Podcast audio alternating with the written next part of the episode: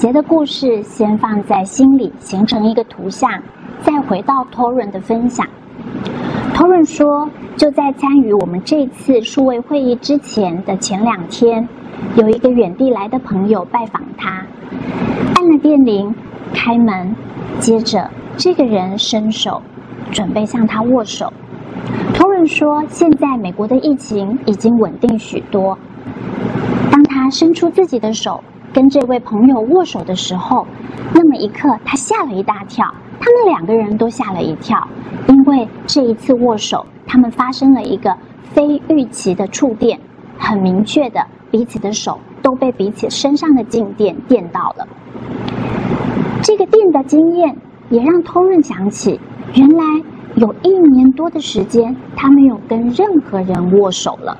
他说：“真的。”连我的家人，连我的孩子，这一年多来，我们为了落实防疫，我们减少了许多接触，包含握手，我们都停止了。Torren 说，他想要表达，如果他要回答新冠对我们有什么意义，他要说的是，这一年多来，全世界的人确实经历了一个非常特别的时期，而这个时期，我们特别被限制的。就是我们的物质身体不可以有更直接的接触，而这种被限制了某种接触，而必须要从数位环境里头去取得一种弥补的过程，我们好像正在做一种预备。他相信全世界的秩序、全世界的安全卫生都一定还会再重新恢复的，而当我们再一次重新恢复的时候，我们都得到了一个具体更新。我也想和 Torren 说一样的话。我想表达的是，如果我们能够带着逾越节的图像去了解、掌握我们现在的困难，那么回家也许就变成一件不是那么痛苦的事情。这几天，有的时候我在不同的社群网站上群组分享当中，可以发现有许多家长对于这突如其来的改变感到十分痛苦。但是我鼓励大家想一想。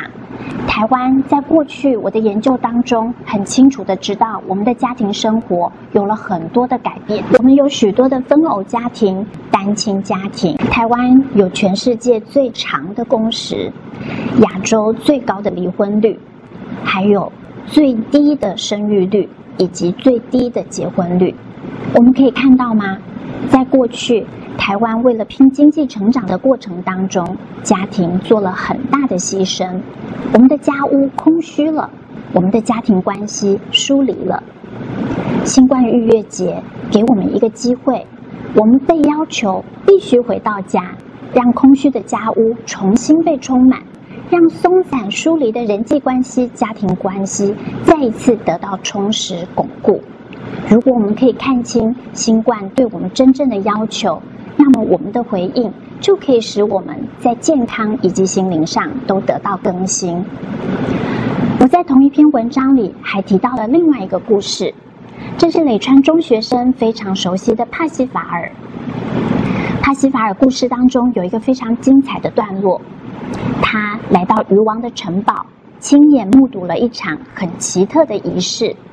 他不解为什么在仪式当中。有一个人拿着一把带着鲜血的长矛进到宴会厅，经过每一个人的面前，而长矛的尖端甚至还流着鲜血。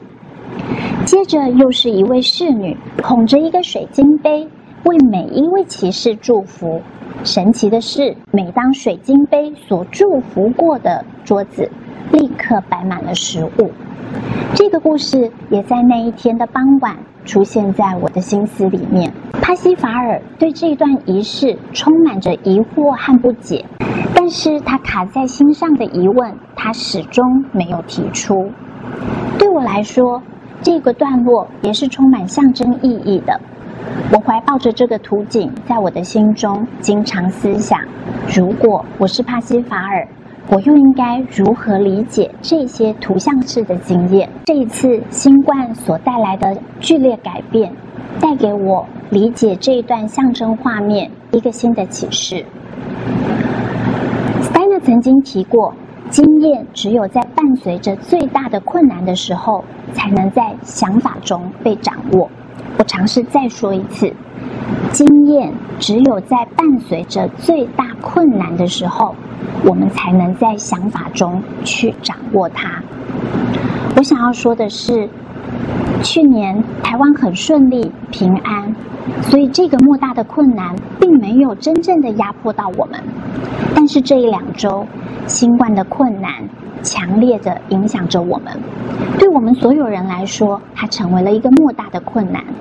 而在经验当中，它遇上了巨大的困难的时候，人们就必须尝试在想法当中开始掌握它。而如果我们善用我们的思想，而且是带着正向、积极、开放、接纳、平衡、同整的这些品质去面对我们的困难的时候，我们就如同在我们的思想当中形塑了一只圣杯。故事里头的每一个角色都是我们，故事里头的每一个难题也都是我们现在所要面临困难的一种隐喻。